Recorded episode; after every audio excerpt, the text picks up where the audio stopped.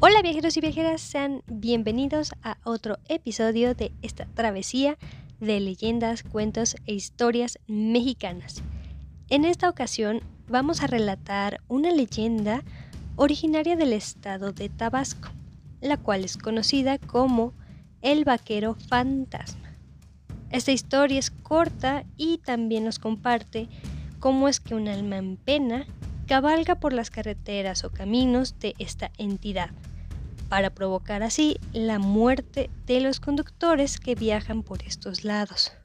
Sin embargo, para no spoiler la leyenda, ya que es corta, vamos mejor a descubrir qué sucedió con esta alma hace poco más de un siglo. Sin más que agregar, vámonos con el relato.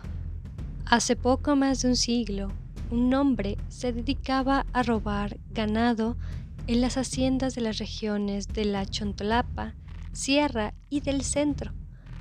Los dueños de estas propiedades estaban bastante preocupados debido al audaz vaquero que cada noche se llevaba un considerable número de cabezas de somovientes. El robo de estos animales provocó que una de sus víctimas de las haciendas quedara en la ruina. Ante tal situación, uno de los hijos de aquel ganadero, en venganza, lo emboscó en una montaña. Y de esta forma el cuatrero lo único que escuchó en la huida fue el estruendoso de la escopeta, mientras éste se alejaba de todos sus perseguidores. Con la luna, el cielo estrellado y los árboles eran los testigos mudos perfectos para este jinete.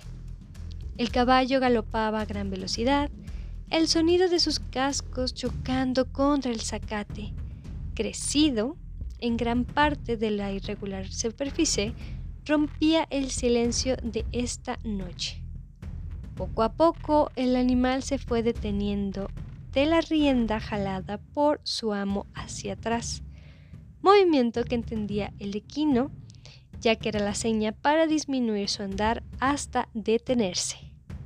Tras quedar quieto el animal, el hombre volteó a ver el camino que había detrás de él, y poco a poco su corazón dejó de latir de forma acelerada. De nueva cuenta burlaba a sus perseguidores, pero sus cómplices probablemente hayan sido capturados a estas horas y también podría ser que estuvieran en el otro mundo, de hecho, este fue un pensamiento que él tuvo mientras se alejaba. Después de esto, planeó esconderse por algunas semanas, meses si era preciso, todo para que toda la situación se calmara. Él pensaba que iría a Chiapas a casa de una tía que vivía en ese lugar. Después de hacer algunos cálculos de a dónde se debía dirigir, las espuelas golpearon levemente la costilla del caballo y comenzó a trotar. Todo estaba decidido, no había por qué preocuparse, sin embargo, se le hizo extraño que no se escuchara algún tipo de ruido, ni de grillos, ni de lechuzas o cualquier otro animal.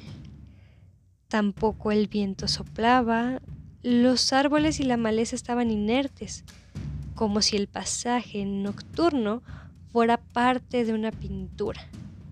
Una pintura colorida, pero sin vida. Algo que le pareció aún más extraño es que la noche parecía prolongarse más de la cuenta. Poco a poco aquel sujeto comenzó a preocuparse. Con una sensación de ansiedad lo invadió el cuerpo completo. Una extraña fuerza se apoderó de su voluntad y le impedía bajar de su caballo. En su mente comenzaron a surgir preguntas. ¿Qué era lo que estaba sucediendo? ¿Acaso estaba embrujado? Reflexionaba sobre la situación, trataba de comprenderla, pero no encontraba explicación alguna. Así anduvo por varias horas, hasta que a lo lejos por fin vio una luz. O, más específicamente, llegó a ver una choza. Probablemente en ese lugar había comida, y si era preciso despojaría a los propietarios de sus pertenencias. pero conforme se fue acercando, se dio cuenta que no había tal vivienda. A sus ojos se fue descubriendo un camino de concreto con postes de luz que mal iluminaban la zona. No entendía, era la primera vez que veía algo de esta forma. Aún no salía de su asombro cuando una gran máquina con ruedas, con movimiento propio, pasó y no le dio tiempo de quitarse, de tal manera que el vehículo traspasó al jinete y también a su caballo. La inusual situación provocó que su mente se revelara recuerdos de la persecución que había vivido horas atrás. Entre las imágenes vio cómo caía del caballo por un escopetazo que le dio el hijo del hacendado arruinado. Aún con la espalda ensangrentada, debido a la bala que le llegó hasta el corazón, sus perseguidores levantaron su cuerpo y lo colgaron de un árbol cercano. Y ahí quedó hasta que se fue pudriendo poco a poco. En este momento se dio cuenta que estaba muerto y su alma andaba penando. Y ahora se encontraba en otro tiempo, pues su trágico final había sido muchos años atrás. Hasta aquí sería la leyenda, sin embargo hay algunos comentarios que me gustaría compartirles. Por las noches, en algunos sitios de Tabasco, automovilistas, camioneros o motociclistas se lo han encontrado, ya que de repente el fantasma se atraviesa en la carretera o el camino, por lo que asusta a la gente. Hay otros casos en el que un individuo, si maneja en estado de ebriedad, se cuenta que el viajero se para y se empieza a reír. Situación por la que las personas que van al volante regularmente pierden el control del mismo y chocan contra un árbol u otro vehículo. También la gente en ocasiones contaba que en el día veían pasar entre los matorrales a un vaquero a carrera tendida con el sombrero echado a las espaldas, sin que le estorbara nada a su paso. Otro punto es que en las noches hay personas que han escuchado el sonido que imitan los vaqueros cuando están arreando el ganado. Y como último comentario que también han dicho sobre esto es que los ganados en ese momento desaparecían de los corrales por las noches sin que nadie lograra verlos y tampoco se encontraban restos de algún animal. Esto indicaba que la persona que buscaba su ganado llegaba a aparecer estrangulada y el cuerpo era abandonado en algún sendero.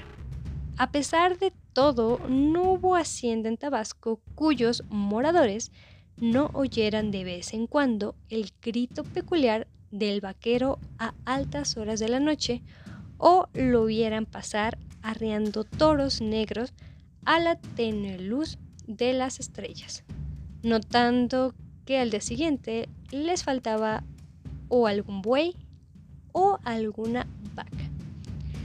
Así que hasta aquí sería el relato por el día de hoy, por lo que pasémonos ahora sí con nuestra despedida. Antes que nada me gustaría agradecerles por todos los que han estado escuchando los episodios. Sé que me he desaparecido en ocasiones intermitentes y bueno, aún me costó mucho trabajo acoplarme a una nueva rutina, pero bueno, ahí vamos. Por otro lado, si te ha agradado este episodio, te agradecería mucho si me ayudas a compartir este episodio o también el podcast o incluso si ya has podido buscar el el canal de YouTube. También agradecería bastante si lo recomiendan, ya sea con amigos, familiares o personas que incluso sepan que les interesa este tipo de contenido. También si eres un nuevo oyente te invito a que me sigas aquí en Spotify con el podcast o en la plataforma de Anchor o en el canal de YouTube que me puedes encontrar como el Legendarium de México. En caso de que no te haya agradado no pasa nada, nosotros seguiremos aquí relatando más leyendas mexicanas. Te deseo que pases una muy buena mañana, una excelente tarde o una amena noche. que en el momento que estés escuchando esto tengas un muy bonito día. Y no me puedo ir sin despedirme con mi usual frase, la cual es la siguiente. Las casualidades ni las coincidencias existen, únicamente existe lo inevitable. Nos estaremos escuchando en el siguiente episodio con un nuevo destino y una nueva leyenda. Hasta pronto, bye.